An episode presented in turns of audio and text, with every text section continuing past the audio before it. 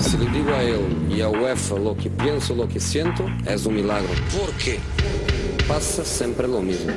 Estamos hablando de un equipo de fútbol absolutamente fantástico. Yo no entiendo por qué. Solo para dejar esta pregunta, que es una pregunta que yo espero tener em, respuesta, termino mi carrera hoy. La Casa del Fútbol Internacional. ¿Por qué? I think I'm a special one. El 9 y medio radio.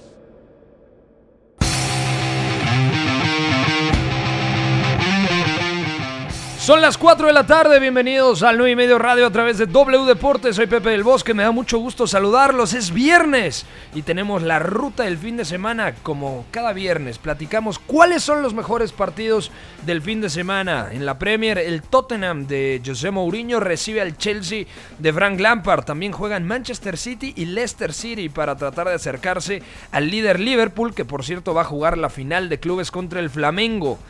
Mientras que también el Real Madrid en la Liga Española recibirá un equipo que siempre se le complica. Partidazo en la Liga Española entre el Athletic Club de Bilbao y el equipo dirigido por el francés Zinedine Zidane. Ya comienza el 9 y medio radio. Your job is to tell the truth, okay? Esto es So the next time is finished. el 9 y medio radio. You don't get back in. ¿Qué pasa, mi querido Beto González? ¿Cómo te va, güey? ¿Todo bien? Todo bien, todo Con bien, frío, hermano, ¿no? gracias. Sí, no, no me he quitado el... Traigo un cuello de tortuga que te mueres. Y no me lo he quitado desde la mañana. Ya, ya te ¿Dormiste imaginarás. con él?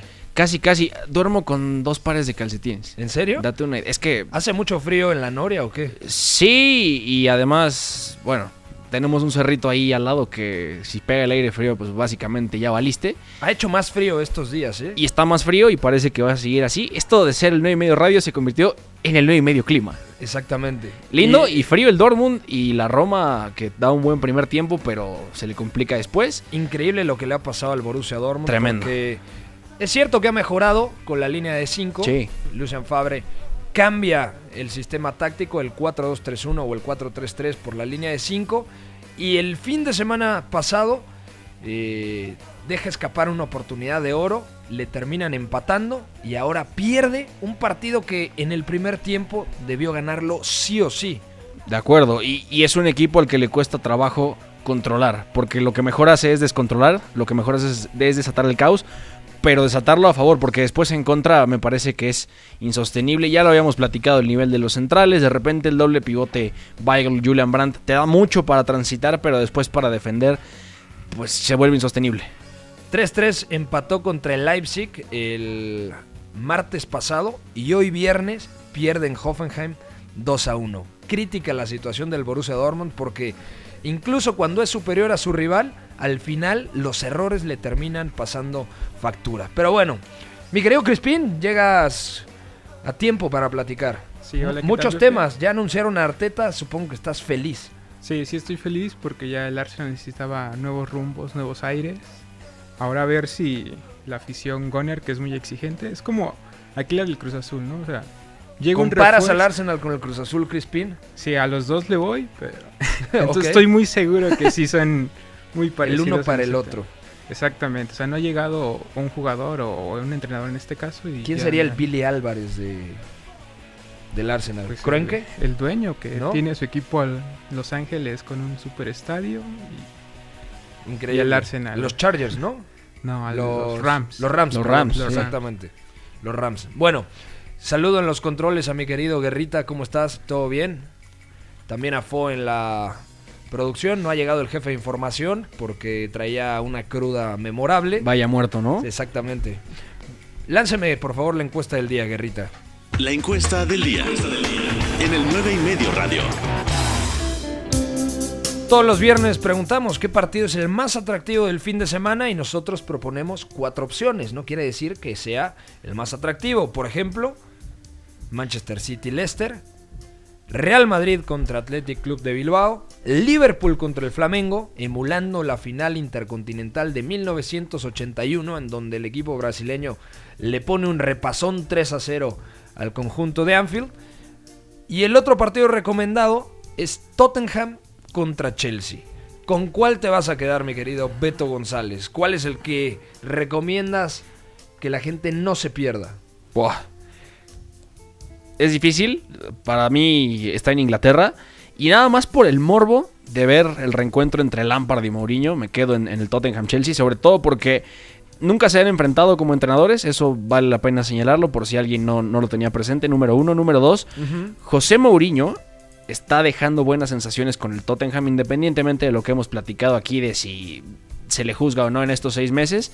Hay ya señas suyas en el equipo y eso es positivo. El Chelsea tiene que repuntar porque en las últimas cinco jornadas de Premier tiene cuatro derrotas. Sí, sí. Impresionante, solamente le ha ganado al Villa 2-1, muy apretado en Stamford Bridge. Y después el último partido contra el Bournemouth es desastroso atacando en 1-0 posicional. pierden, ¿no? 1-0. El Bournemouth hace muy poco con un nivel bastante pobre. Y es una buena oportunidad, es un buen rival para en un derby de Londres sacar mínimo un punto que sería oxígeno puro de camino al Boxing Day y pensar en lo que va a ser el mercado de invierno porque ya con la sanción levantada están empezando a sonar rumores muy interesantes en torno al equipo blue que podrían potenciar el plantel de una manera interesante. Ojo, porque si el Tottenham le gana al Chelsea, lo iguala con 29 puntos y por diferencia de goles estaría arriba. Sí. O sea, el Tottenham, antes de que llegara Mourinho, estaba muy abajo, estaba hundido y poco a poco ha ido repuntando. Adrián Crispín, Yo me quedo con el Liverpool contra el Flamengo. ¿por qué? Porque me gustaría ver cómo el mejor equipo de América, que, o la mejor plantilla de América, que probablemente es el Flamengo, qué tan lejos está realmente de un nivel europeo. Yo también me quedo con ese partido porque nunca ha levantado un mundial de clubes el Liverpool. Entonces, si esta temporada está cerca de ganar la Premier, además podría ser la temporada en la que por primera vez en su historia el equipo de Anfield consigue ganar el mundial de clubes. Bueno, arrancamos con esto, señor productor, ¿le parece? ¿Con el mundial de clubes? Vamos con el mundial de clubes. Desde que, yo llegué acá, me prometió un proyecto no cumplió nada. Yo no voy a reposar, esta montación difícil. Los jugadores están dejando todo, el equipo está mejorando. Esto es el 9 y medio radio. Se comportaron como señores, como hombres. Y tenemos la nota de Hugo Marugán ya lista, ¿no? Con la previa del partido entre Liverpool y Flamengo.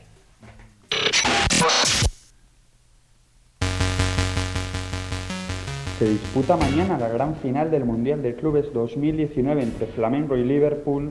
Un Liverpool que sufrió muchísimo para ganar a Monterrey en las semifinales con ese gol en el último minuto de Roberto Firmino, pero que a diferencia de ese partido contra los mexicanos, mañana parece que los de Klopp sí podrán disponer de todos sus, sus mejores jugadores, con Virgil van Dijk, por ejemplo, entrando en el 11 que se perdió esa semifinal y tuvo que jugar Jordan Henderson como defensa central en un puesto muy poco habitual para él.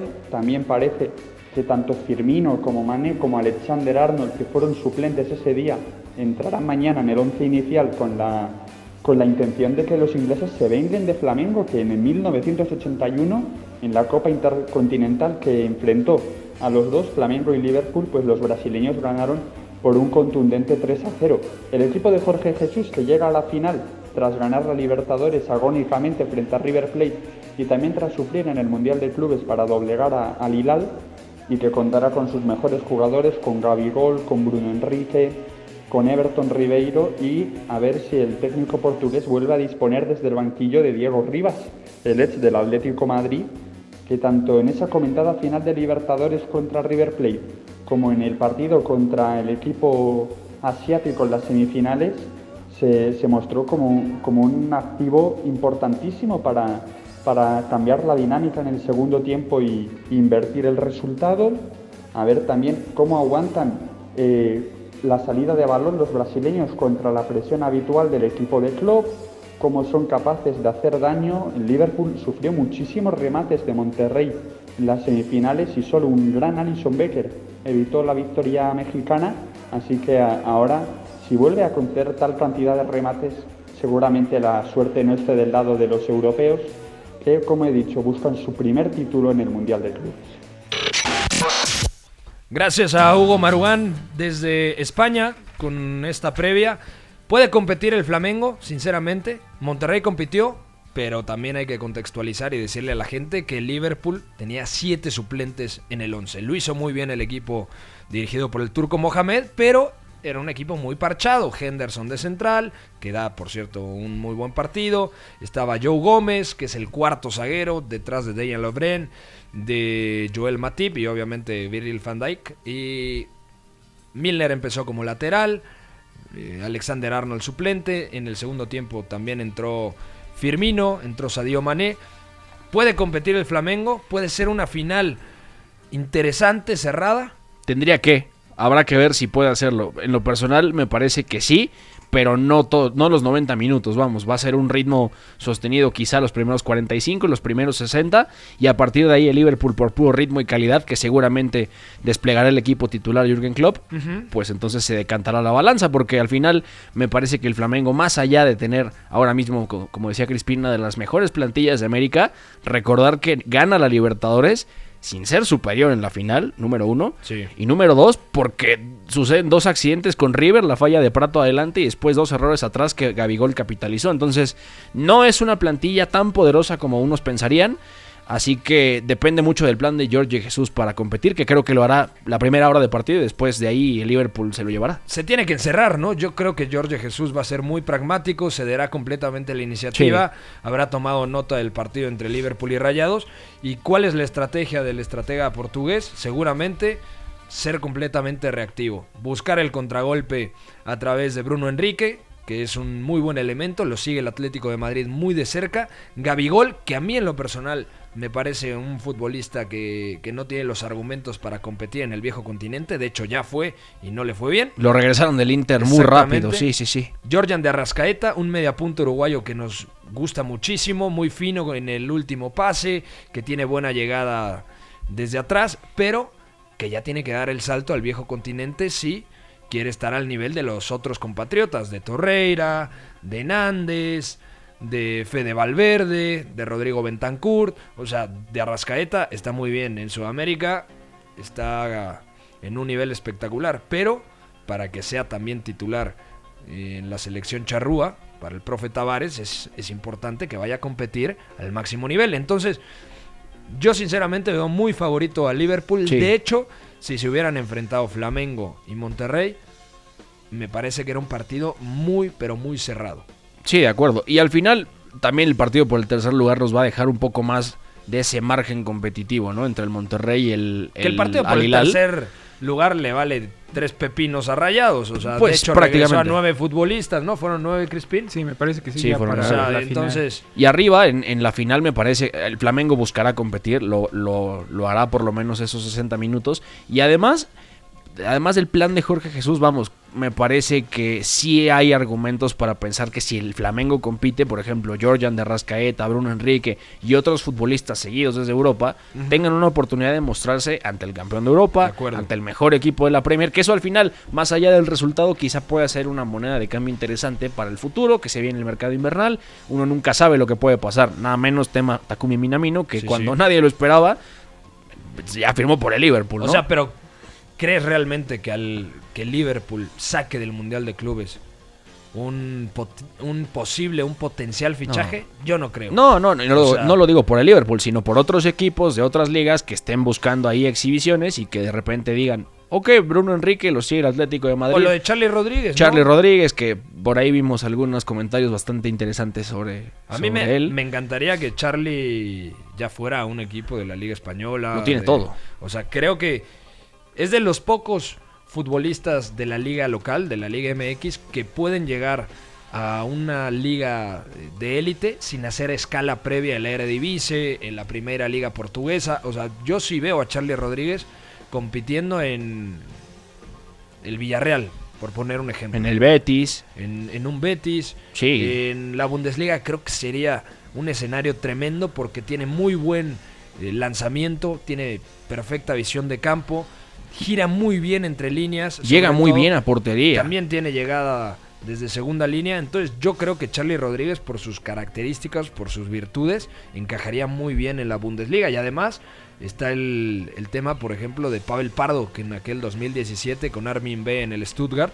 bueno, salió campeón junto a Ricardo Osorio. Y es la muestra de que los centrocampistas mexicanos de ese perfil pueden encajar muy bien en el campeonato alemán. De acuerdo, y por eso decimos que luego este tipo de competencias, más allá de que si son competitivas o no, te dan esa oportunidad de mostrarte y de que los clubes europeos te consideren, ¿no? Que realmente se fijen en tus capacidades para saber si te cooptan, si te ceden, si te llevan directo a la plantilla. Charlie Rodríguez es un ejemplo fantástico, sobre todo porque su proceso formativo lo completó en España. De acuerdo. Entonces está para hacer muchas cosas distintas, como en la selección se ha enfrentado a contextos de ataque posicional muy frecuentemente, con Rayados es totalmente lo contrario, entonces está capacitado para hacerlo y habrá que ver, ya regresando al- a, la previa de esta final, si hay alguien quizá de este Flamengo que interese en Europa y seguir eso de cerca. El mejor futbolista para mí del Flamengo es Felipe Luis y ya pasó su mejor etapa. Sí. También eh, tiene arriba de 35 años. En el Atlético de Madrid era un lateral espectacular. Antes en el Deportivo La Coruña, compañero de Andrés Guardado. Y lo de Felipe Luis me parece que al final, como tenía Marcelo delante en la selección brasileña, pues tampoco pudo ser ese referente a nivel selección nacional. Pero, repito, eh, hay que seguir muy de cerca lo de Bruno Enrique y también el zaguero Rodrigo Cayo, que es medio centro de formación. De hecho, vino a jugar la Copa Independencia Sub-17 en 2010 con Sao Paulo. Jugaba como 5 de medio centro y ahora ya lleva bastante tiempo jugando como zaguero. Y además no pasó pruebas físicas con un equipo español, no recuerdo exactamente con quién, pero en determinado momento, me parece que era el Villarreal o el Valencia, estuvieron cerca de ficharlo y el problema fue que, que los exámenes médicos al- al- algo le saltó a la directiva del equipo español y por eso no llegó Rodrigo Cayo, que también ya ha sido internacional con la selección absoluta de Brasil. Bueno, hasta aquí el tema del Mundial de Clubes. Pronóstico, Adriancito Crispín, Liverpool 3, Flamengo 1. 3-1. Beto González, Igual, 3-1, me parece lo justo. 2-0. Yo creo que 2-0 gana, gana el Liverpool. Y para Rayados, yo creo que pierde. O No, sea, no porque sé. es una plantilla... Los estelares están acá. Ese es el tema. Sí, sí, sí.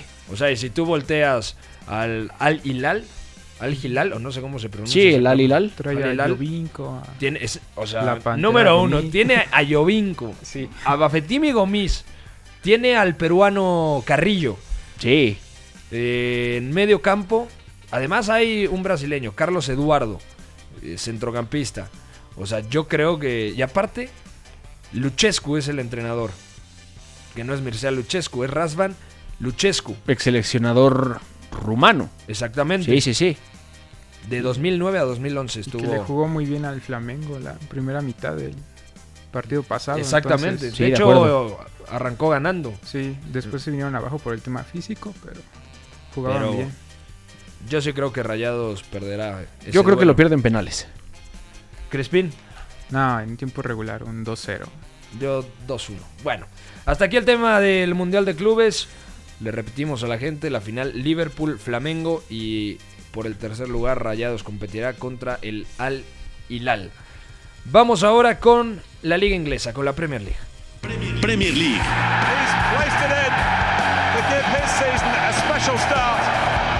El 9 y medio radio. Partidazo. Manchester City, o bueno, dos partidazos. Manchester City, Leicester y Chelsea contra Tottenham. Empezamos con el segundo contra el tercero. Para mí es el encuentro en donde Leicester tiene que confirmar que está por encima del City, por lo menos a nivel local. Creo que el City al final terminará ganando el partido. Y veremos el planteamiento de Brendan Rodgers. Si se traiciona, por así decirlo, porque Leicester le gusta dominar a través de la tenencia del esférico, o busca un plan mucho más reactivo, que yo creo sería lo, lógico, contra un Manchester City al que le cuesta defender contra golpes rivales. Tendría que ser lo lógico, ¿no? Así compitió el 6 de mayo pasado. Y hay que recordarle a la gente que ese partido prácticamente sentenció lo que fue el campeonato del Manchester City, el que gana con 98 puntos, con el golazo de Vincent Company. De acuerdo. Lo hemos platicado aquí varias veces. Ese partido compite muy bien el Leicester, le complica muchísimo las cosas al Manchester City durante 80 minutos. Luego en el 85 Vincent Company hace ese golazo. Y hay que recordar ese partido porque Brendan Rodgers planteó ese mismo escenario reactivo, un poco más replegado. No tenía quizá los recursos que ahora tiene. no o sea, seguía Harry Maguire, pero Kaglar Soyunju lo ha hecho bastante bien. El tema de Yuri Tillemans, que ya es, ya es definitivo. Dennis Pratt, que ha llegado. Lo que está probando Rogers en el medio campo con el rombo. O, o dependiendo si es el 4-3-3 habitual. Yo creo que el rombo no es viable para esta clase por los de laterales, partidos, por- los laterales del City. ¿no? Eso va a ser muy complicado, entendiendo que seguramente serán Walker y Mendy los titulares, que el City está lleno de parches y ese No partido está Agüero, no está Laporte, no está Stones. No y está no está, Sané. obviamente, el héroe Sané.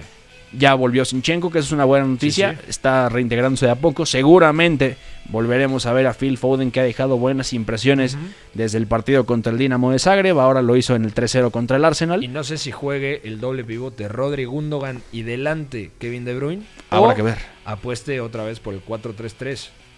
Es que depende mucho de lo que intente Guardiola para superar el repliegue que seguramente planteará el Leicester. Y habrá que ver si, por un lado, quién está en el doble pivote. Si es De Bruyne o Gundogan, si es el doble pivote. Si Foden se mantiene en la izquierda.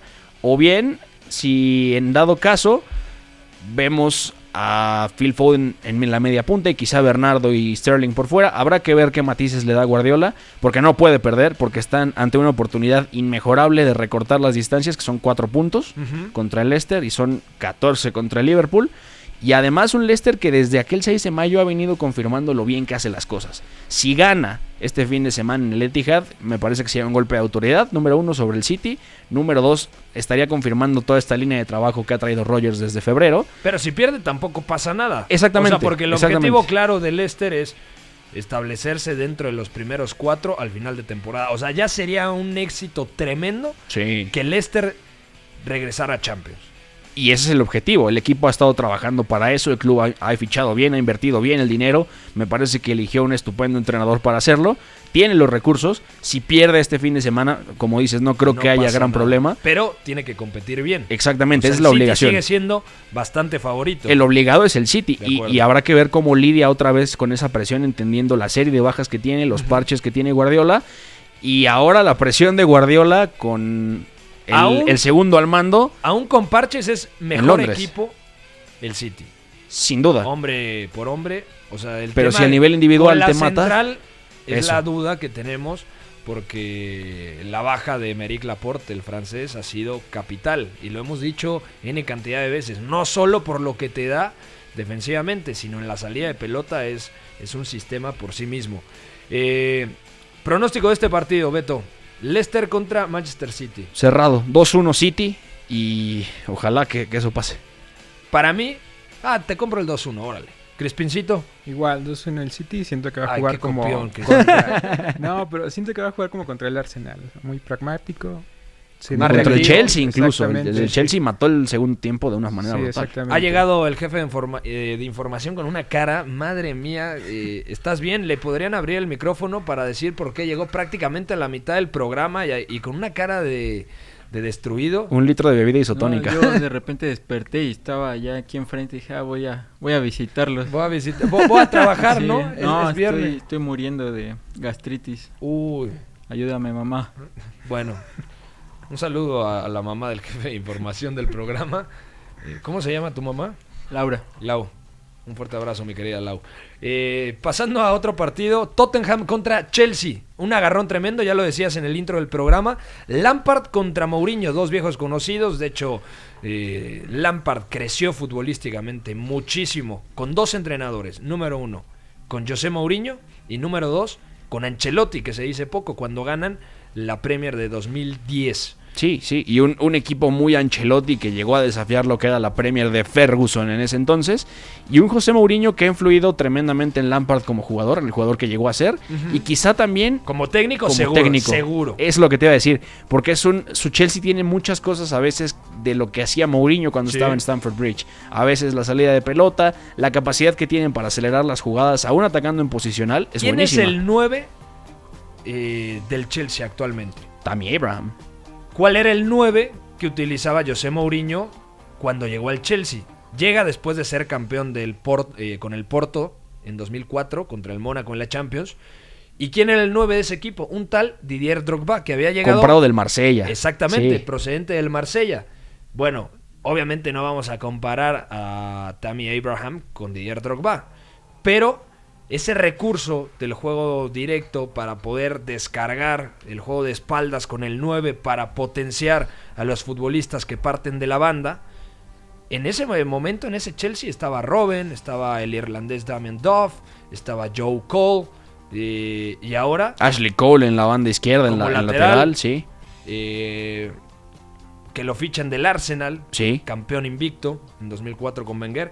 Y ahora tienen muy mecanizado eso de darle la pelota a Abraham en determinados contextos y que este descargue para que los mediapuntas aparezcan, ya sea Pulisic, Hudson Odoi, eh, William, Pedro, Mount. Ma- Mason Mount. Entonces yo creo que es un partido precioso a nivel táctico y de dos que se conocen muy muy bien. Un duelo muy flexible, ¿no? Entendiendo precisamente la influencia de Mourinho en Lampard es esa flexibilidad, Sí, sí. la gama de recursos amplia que tiene para resolver determinados contextos, el juego directo al centro delantero clave, el uso de los mediapuntas, los laterales también, y habrá que ver porque son, son dos, dos estilos parecidos en, ciertas, en cierto sentido, Lampard todavía en busca de algo de identidad, Mourinho recuperando un proyecto de una forma bastante positiva, y esto es en el nuevo White Hart Lane, hay que, hay que decirlo, y el Tottenham contrario al Chelsea, tiene una racha bastante positiva. Tiene 12 de 15 puntos ganados con, con Mourinho desde que llegó, desde el 2-3 en el London Stadium. Y bueno, habrá que ver, sobre todo, atentos a ese resultado. Bueno, vamos a una pausa. Estamos platicando sobre la ruta del fin de semana, todo lo que se viene en las principales ligas alrededor del planeta. Pausa. Vamos y venimos. con ustedes que están esperándome frescos para cualquier error que uno pueda cometer. Para los valientes fui, fui un cagón. Para los inteligentes llegué a los penales. El 9 y medio radio.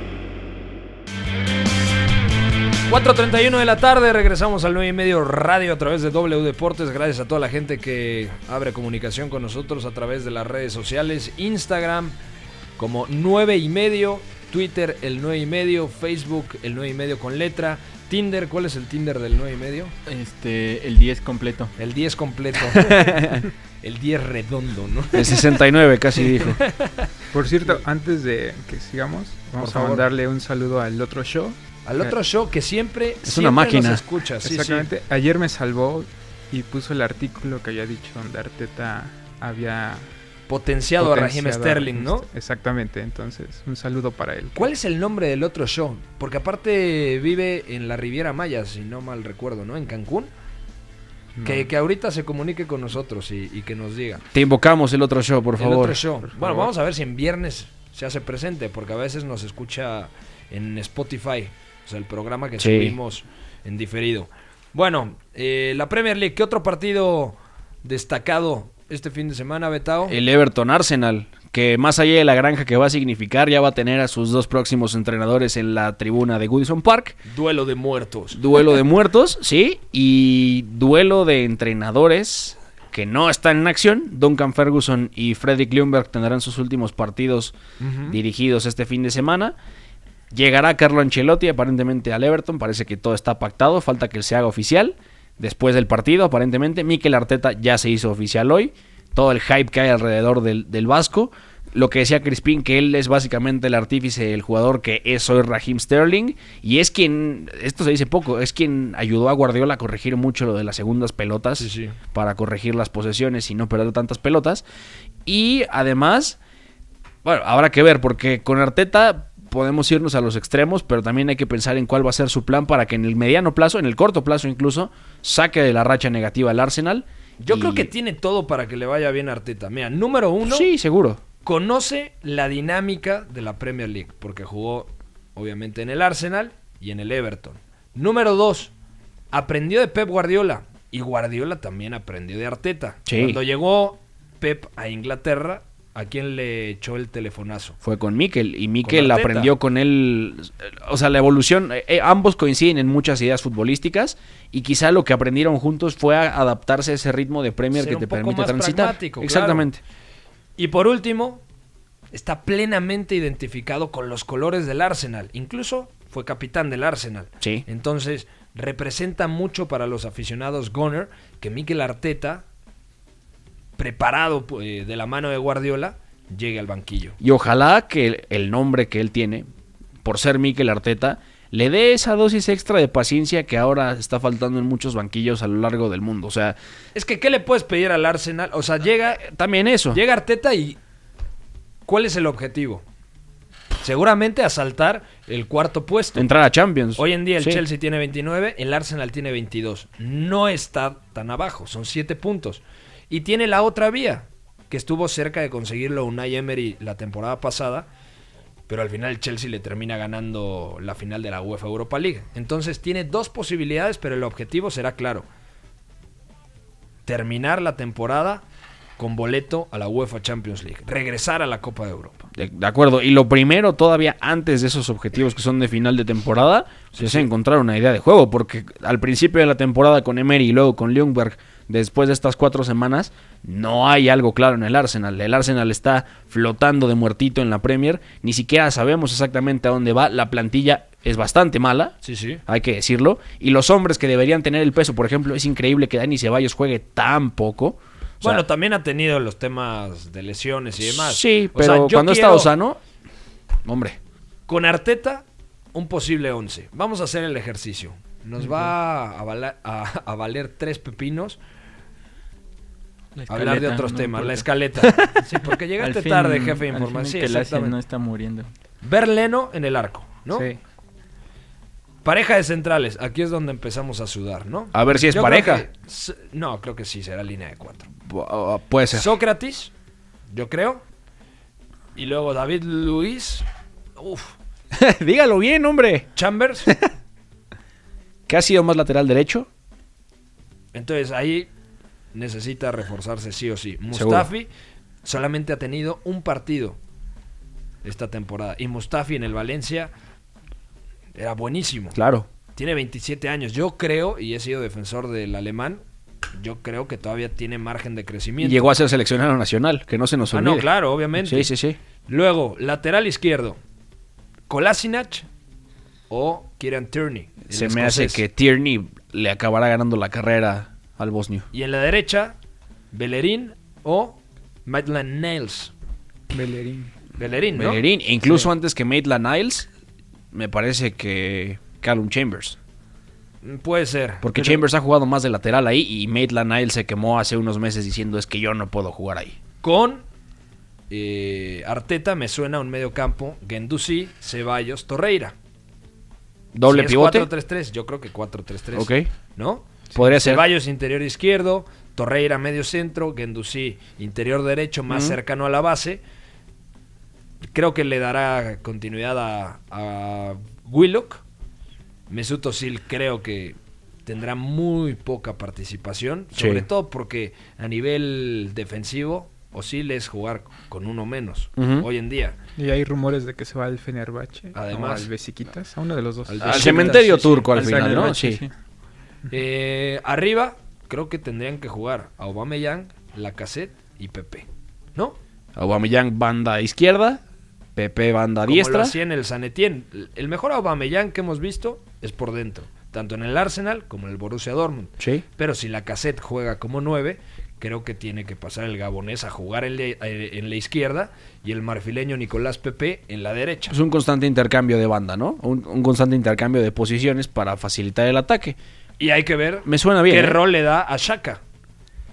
A ver qué pasa, porque Shaka está, Que está Xhaka- prácticamente borrado después de lo que le pasó con la afición. Y... Nunca ha terminado de ser lo que insinuaba en el Borussia Mönchengladbach. Claro, de acuerdo. Bueno, aquí el tema, Y Martinelli, obviamente, el brasileiro que está jugando muy bien. sí, tiene que ganarse un lugar. Martinelli, vamos a ver si Arteta lo ve más como un 9 Ujú. o como un extremo zurdo, que es como normalmente juega, aunque ya ha jugado 9. Ujú. Y más allá, ahorita podemos pensar en el 11, pero más allá de la disposición táctica, sí, importante los nombres, lo que hemos comentado, y la intención que tenga Arteta, es que ahora mismo hacer el juego de posición que él, que él está acostumbrado a hacer, el que le gusta, me parece que es suicida con esta plantilla. O sea, no tienes garantías para hacerlo. Están lesionados Kolasinac, Granit Xhaka, Bellerín, Ceballos, Holding y Tierney. Ojo para ver quién es el lateral izquierdo este fin de semana. ¿eh? Bueno, a- extrañas a Nacho Monreal. Ah, Don Nacho Monreal. Claro que sí. Deus en la Real Sociedad, cómo no. Bueno, cambiamos la Premier por la Liga Española, mi querido Guerrita. Vámonos. La Liga. El 9 y medio radio. Obviamente el mejor partido es Real Madrid contra Athletic Club de Bilbao, que el Athletic busca esa cuarta plaza. Está séptimo. Exactamente. Sí. Y el otro partido que me parece muy destacado, el Betis contra el Atlético de Madrid. El Barça creo que no tendrá complicaciones, juega en el Camp Nou contra el Alavés, después del empate sin goles en el clásico ante el Real Madrid el miércoles pasado. Oye, que por ahí hay un dato tremendo del Barça que les compartí ayer, ¿eh? 62 tiros en contra en los últimos cuatro partidos de liga. Tremendo. Es un caos. Sí, sí. Para tomar en cuenta, ¿no? Y hablando de caos, por ejemplo, lo que, lo que hablabas del, del Betis contra el Atlético de Madrid, que hay una cosa muy interesante, que el, el Betis dia- da unos primeros dos meses de competencia caóticos, juntó 9 de 30 puntos posibles. ¿De acuerdo? Y después me- la- las modificaciones de Ruby han venido un poco a solidificar el sistema. Lo que intentó hacer con Bartra de mediocentro, que al final ahora parece que será línea de tres.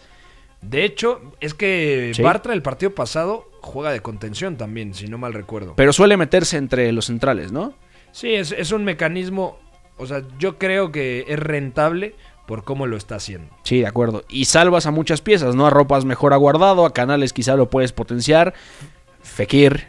Creo que es el, el que sale perjudicado Nabil Fekir porque tiene Sí. que partir de banda cuando su posición nominal es media punta. Y el pero ritmo no le da tampoco. No salía rentable que jugara como interior teniendo a. Canales del otro lado, ¿sabes? O Sí, sea, claro, Era claro. muy descompensado. Entonces con Bartra como medio centro, eh, con Guardado y Canales como interiores, Fekir, Fekir en un costado, Joaquín en el otro y en punta Borja Iglesias.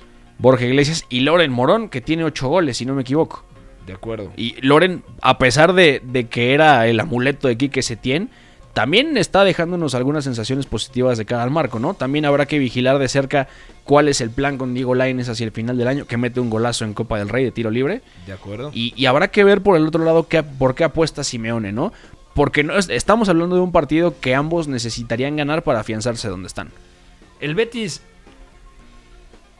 está en la posición número 12 con Sí. 23 puntos. Ojo que el Betis ha sumado 10 de los últimos 12 puntos disputados. Exactamente. Y el Atlético de Madrid no le ha ido tan bien. De acuerdo. Y por eso habrá que ver cuál es la intención de Simeone. Si ya de una vez afianza ese doble pivote. Dice Guerrita que Laines es el nuevo Pelé. Un- una declaración muy profesional de nuestro querido operador. Americanista recalcitrante, hijo de Miguel El Piojo Herrera. Que cree que Herrera es Ferguson. Exactamente. Sí, claro. Cree que Miguel Herrera es Sir Alex Bueno, Ferguson. pero Herrera salvó la vida del virrey, entonces puede ser lo que Ah. Sí, de mira, acuerdo. sí. Como Miguel Herrera le salvó la vida a Roberto Testas, aquí en el 9 y medio radio amamos a Miguel el Piojo Herrera. Tiene manos de desfibrilador, Miguel Herrera, ¿no? Sí, qué cosa. Y hablando de Herreras, a ver si Héctor Herrera se afianza en el doble pivote, ¿no? Porque ya sería hora de que hacia enero, y sobre todo pensando en lo que viene para el próximo año en Champions en febrero, Cholo Simeone ya siente de una buena vez ese doble pivote que le ha dado cosas muy buenas en momentos importantes.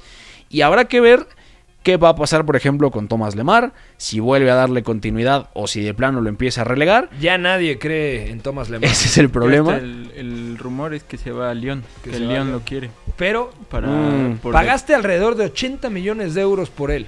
¿Cuánto va a pagar el León? O sea, ¿cuánto va a perder el Atlético de Madrid en esa transferencia? Por lo menos la mitad, ¿no? Pues sí, O yo sea, creo. Y el León no creo que No, esté tiene como para... Sí tiene nuevos dueños, por Nuevos- eso el nuevo este el nuevo proyecto con Con mucho dinero. sí, pero quién sabe. Digo, soltar tu bomba hacia Lemar está Bueno, si recupera el nivel de que, que exhibió en el Mónaco Mm. 2016-2017 con Jardim, sería tremendo. Pero el tema es que después de que ganan la Liga Francesa en 2017, viene a la baja y de hecho pierde la titularidad en la selección francesa. Va al Mundial, pero como suplente. Para Didier Deschamps era titular, ¿eh? Y el que acabó jugando fue Blaise Matuidi. Por ese costado. Sí, que yo creo que también Matuidi hubiera podido encajar, o sea, en doble pivote, Sí, sí, pero sí. es que a Matuidi lo tienes que meter como sea. Eh, no estarán en el Atlético de Madrid en este partido Renan Lodi, el lateral izquierdo brasileño, tampoco Vitolo, Savic eh, y Diego Costa. Por parte del Betis sigue siendo baja William Carvalho, que eso también ha, ha generado que Bartra juegue como medio centro. Y no tienes de otra, porque aparte a Guardado le está costando el ritmo. Ya no es ese Guardado que incluso de medio centro te ayudaba mucho a girar. Como interior está bien, como medio centro creo que Andrés ya... Si- Setién No, lo arropó muy bien en su momento. Y, y lo llegamos a platicar. ¿Te acuerdas? Que, que decíamos, es que es muy bueno que Guardado dé el primer pase y, y William sí. Carvalho esté de cara. Ahora no hay nadie que te ayude a hacer eso, porque los centrales son Fedal, Sidney. Y luego tienes a Mark Bartra que no necesariamente te va a aportar tanto, pero te ayuda a, re- a recuperarte de las pérdidas de balón, que eso también es importante. Bueno, otro partido. Real Madrid contra Athletic Club de Bilbao. Me gusta mucho. ¿Cómo está la tabla de posiciones? Tras 17 fechas, Barcelona y Real Madrid tienen 36, Sevilla tiene 31, el Getafe tiene 30, Atlético de Madrid tiene 29, Real Sociedad 28 y con 27 están el Athletic de Bilbao y el Valencia. Ojo, únicamente hay 4 puntos de distancia entre el tercero, el Sevilla, y el octavo, el Valencia. Sí, y aparte hoy el Granada, que es, que es el noveno, que nos ha sorprendido a todos metiéndose al top 10, perdió 3-0 en Ipurúa. Contra el Eibar, exactamente. El Eibar es un equipazo de culto. Más allá de que gane o pierda, es, Decimosexto es está, bonito. está el Eibar. Y con esto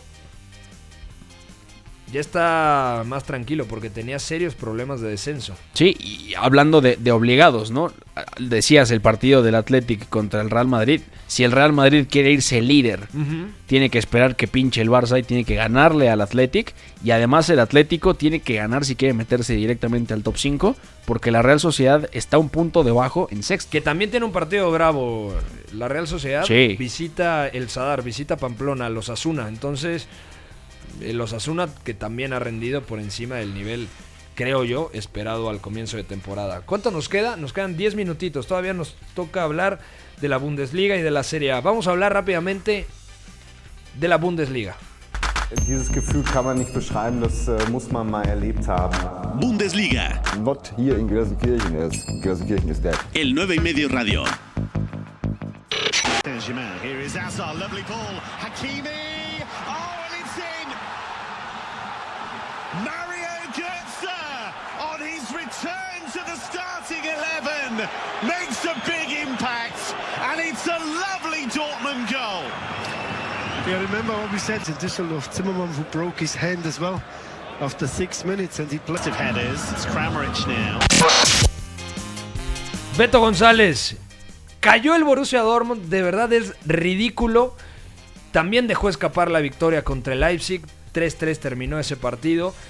Errores puntuales que al final los terminan penalizando más de lo que debería, ¿no? Y aquí ya no importa cuánto modifique Lucian Favre la táctica. Me parece que más allá de todo lo que modifique a nivel de estructura, si siguen pasando este tipo de cosas, no hay directamente una manera de ser garantía competitiva, ¿no?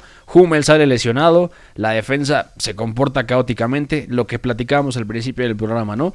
El doble pivote Weigl, Julian Brandt no necesariamente te asegura que puedas defender bien, si atacas mucho mejor, Julian Brandt da un partidazo contra el Leipzig eh, comandando las transiciones del equipo, pero después a la hora de defender las transiciones rivales es cuando vienen los problemas, ¿no? Hakimi y Schulz que están potenciadísimos, definitivamente, y después el Dortmund con este resultado, que, que aparte juega bien el, el Hoffenheim, hay que decirlo, No, plantea el- un partido... El primer tiempo era para que el Borussia Sí, ganara sí. 3-0. Y O después 3-0. es que es que el Dortmund perdona, termina perdonando al Hoffenheim, que aparte es un equipo bastante flexible, ¿no? Con Alfred Schroeder, porque luego dispone la línea de tres que usaba con Nilesman, a veces juega con doble pivote en un 4-2-3-1, hoy termina en un 4-3-3 y llama la atención que un chico que, que me gustó mucho en el Europeo Sub-21, Robert Skov, el danés, Como lateral, ¿no? como lateral zurdo, que de hecho cuando empieza la temporada, Alfred Schroeder dispone línea de tres como lo venía haciendo Nagelsmann y Skov se empieza a afianzar como carrilero zurdo. Acaba jugando de lateral y firma un buen partido a pesar de que en el primer tiempo es un baño del lado derecho por parte de Hazard y Hakimi. El que hoy no me gustó fue Jadon Sancho. Creo que estuvo por debajo del nivel esperado, el inglés. De acuerdo. Y muy buen partido de Mario Goetze, jugando como falso 9. Lo de Hakimi, yo creo que es el futbolista que más lo potencia esa línea de 5. Seguro. Porque tiene como protección a, a Kanji, el zaguero suizo, en la línea de 3. Tiene esa facilidad para poder entrar como flecha desde la derecha porque se entiende muy bien con Jadon Sancho o en este caso Torgan Hazard. Y además esa dinámica entre líneas que le da Julian Brandt es fundamental. O sea, yo creo que esta es la idea que tiene que seguir el Borussia Dortmund. El tema es, juega bien 45 minutos contra el Leipzig. Lo mejor de la temporada que he visto del Borussia son esos primeros 45 minutos contra el Leipzig. Y al final los errores lo terminan condenando. y acaba bajándose directamente de la oportunidad de afianzarse como tercero, porque ahora el Bayern Múnich puede ganar este fin de semana, tendría que hacerlo para afianzarse ahí y a esperar qué pasa entre ahora el, Gladbach visita al Hertha, que está jugando bien Sí, con sí. Jürgen Klinsmann, que los ha rescatado de una dinámica bastante triste por ahí. Viene de ganarle al Bayer Leverkusen como visitante. Y jugando y muy reactivo el equipo de Jürgen Klinsmann. Muy interesante cómo está logrando cosas sin la pelota. Y luego a ver el Gladbach también, porque tiene un partido bravísimo. De acuerdo. Sí. ¿Cómo está la tabla de posiciones? El Leipzig tiene 34, al igual que el Borussia Mönchengladbach. El Bayern Múnich tiene 30. El Borussia Dortmund tiene 30. El Schalke tiene 29. Y el Hoffenheim, ojo, con esta victoria ya tiene 27. Y dejó atrás al Freiburg, que perdió 1-3 con el Bayern Múnich. Ojo con eso. Ah, aquí lo teníamos por ahí. Mira, se viene el Mainz contra Leverkusen. El Leipzig recibe al Augsburg. El Schalke contra el Freiburg. Buen partido ese, Schalke. de acuerdo. Gelsenkirchen. Sí, el Gladbach que va a Berlín para medirse al Hertha. El, el Bayern Vuelve contra a el pinchar el Gladbach, ¿eh? Ojo con lo que te dije. Vuelve a dejar puntos. el No lo dudes, ¿eh? La verdad es que como está construyendo este equipo Klinsmann, No, y como está la Bundesliga, Sí, es, un caos. Es una granja la Bundesliga. aparte, sí, el mítico Dodi Lukebakio, que le hace un festival al Bayern Múnich cuando lo visitó el año pasado, que le hace creo que los tres goles en el 3-3, ahora es el delantero titular del Hertha Berlín. De acuerdo. Muy, muy potenciado por el sistema. Bueno, vamos a cambiar. Hablamos ahora de la Serie A, del calcio italiano. Una giornata ricca chiaramente di, di emozioni, Serie A. ma che ci arrivo con tanta serenità e ci arrivo anche con tanta felicità. El 9 y medio radio. C'è il signore in possesso di palla che qui in possesso di palla che qui allarga per Geco in area di rigore, protegge Geco, torna da Pellegrini che calcia in piazza! La palla è all'angolino, Lorenzo Pellegrini fa 3 a 1 per la Roma. Suggella una prestazione fantastica col gol del 3 a 1. Esta jornada número 17 comenzó el miércoles porque el domingo disputan la Supercopa en Arabia Saudita Lazio contra Juventus. La Juve tiene 42 puntos después de derrotar a la Sampdoria en Génova 2 a 1 con un golazo de Cristiano Ronaldo. Si no lo han visto, de verdad, se comió o se convirtió en Michael Jordan. Cómo se levanta, se sostiene en el aire y además remata cruzado. Impresionante lo de Cristiano Ronaldo. Y hoy en Florencia la Roma ha dado un golpe de autoridad, la Fiorentina arrancó bien el partido y luego dos golazos. El primero, una jugada deliciosa de Lorenzo Pellegrini habilitando en banda derecha a Saniolo. Sí. Saniolo traza la diagonal y encuentra solito a Edin Seco, que nada más le empuja el atacante bosnio. Y otro balcánico, el serbio Kolarov, marcó un golazo de tiro libre. 2-0, luego descontó Milan Badel, otro balcánico. Sí. Eh, mira, nada más, ¿eh? Y golazo el de Kolarov de tiro libre, uno de los mejores cobradores de tiro libre. Y al final termina ganando 4-1 la Roma con un muy buen Saniolo. Ojo cómo está la Roma ya, ¿eh? Muy cerquita de la Lazio, tiene 35 puntos el conjunto dirigido por Paulo Fonseca. La Lazio tiene 36, el Inter tiene 39, todavía Lazio y el Inter tienen un partido pendiente. El Cagliari tiene 29, la Atalanta tiene 28 y el Parma 24, el Napoli, uff, el Napoli únicamente 21. La va a pasar fatal el Napoli de aquí a junio. Eh, reportan los amigos de Soy Calcho. Soy Calcho. Que mm, hay oferta del Dortmund por Mertens. Sí. Por Dries Mertens, mira nada más. Y eso ya había sonado, ¿eh? Sí, desde, desde que Mertens verano, estaba en el PSV Eindhoven, lo buscó el, el Borussia Dortmund. Ahora hay oferta formal. Creo que podría... eh, Pero antes de que vayan por Mertens, que sería un buen fichaje como para darle salida ya de la élite a Dries, o sea que le quedarán ¿qué? un par de años a buen nivel a Mertens. 32, los 34 años, sí. Yo creo que sí. Y puede jugar por banda, puede jugar como falso 9 desde que lo transformó Carlo Ancelotti. No, Mauricio Sarri fue el que lo hizo falso. Ah, bueno, de hecho, sí, sí, sí. la primera vez juega por la lesión de Milik, ¿no? Que se rompió el ligamento cruzado Tiene y a razón. partir de ahí Mertens es el, el punta, tal cual. Y ahora eh, creo que podría encajar en el Borussia Dortmund. Pero Sobre todo necesitan defensas, ¿no? Y mediocampistas, quizá. Y no más sé. defensas, ¿no? Un central de garantía Hummels obligado. se lastimó la muñeca. Está lesionado, sí. Hummels en línea de tres yo creo que es muy válido. Como libero lo hizo muy, muy bien. Lo, lo ha venido haciendo bastante al bien. lado a Kanji Zagadou, pero creo que necesitan otro más. Incluso Piszek, que ya es veterano, Marcel Schmelzer y compañía, o sea, Adaptarlos. Y otra, Piszek lo ha hecho. otra noticia, el Arsenal de Italia, o sea, el Milan, Ajá. planea devolver a Rebic al Eintracht de Frankfurt. Qué circo, increíble. Ya, Increíble. A Revich lo puede regresar, pero yo me lo quedaría. No le gustó a 177 minutos ha jugado toda la muy, muy poquito, de acuerdo. Pero yo creo que Rebic es un. Lo demostró con la selección croata, lo ha demostrado con el Eintracht Frankfurt. Yo creo que es un jugador muy aprovechable. Le va a venir muy bien al Frankfurt de Adi Hutter, que está lejos del top 10 en la No, Bundesliga. Está muy mal ahorita el, el Frankfurt. Bueno, nos queda un minutito. ¿Qué partidos recomendamos en el calcio este fin de semana? Obviamente el partido de hoy, si no lo han visto, véanlo. La Roma ha crecido muchísimo. Maldito Chris Molling, ladrón. Lo odio. Beretud, Diaguará y Pellegrini, un mediocampo, ese triángulo que tiene el estratega portugués Paulo Fonseca es tremendo. Qué discreto hoy el partido del doble pivote, desde mi punto de vista. Me gustó Diaguará. Bueno, pero Y quizá no tan llamativo como otros días. tremendo, ¿no? Porque Sí, de la acuerdo. jugada del 1-0 y además marca un gol. Cinco hombres juntó en esa jugada. Y el otro partido que recomendamos, Atalanta contra Milan, muy temprano, domingo 5.30 de la mañana. Además, Inter contra Génova y Sassuolo contra el Napoli. Vamos a ver cómo cambia Gennaro Gattuso o mantiene esa idea con el 4-3-3 con el que perdió contra el Parma en su debut en San Paolo. Ya nos vamos, Betao. Nos vamos, Pepe, nos vemos por acá el lunes. Ojo, a ver qué pasa con Vincenzo Montella, a ver si sigue después de este 1-4. No, yo creo que seguirá. Ojalá. Decía por ahí Andrés Agulla en la transmisión que a ver qué, qué pasaba con él. Y también del otro lado con Tiago Mota, que también suena que lo van a destituir. Sin Chiesa, sin Riverí, muy difícil. Difícil, difícil.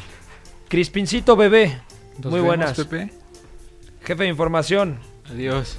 que se mejore, que le vaya muy bien. Gracias a toda la gente que nos sigue en el 9 y medio radio. Ya nos vamos. Pásenlo muy bien. El lunes arrancamos los especiales con lo mejor del 2019. Ha sido un placer estar con ustedes como cada semana, como cada día. Quédense en W Deportes. Bye bye. Mira, también puede salir aquí una lista de agravios comparativos, pero no acabaríamos nunca.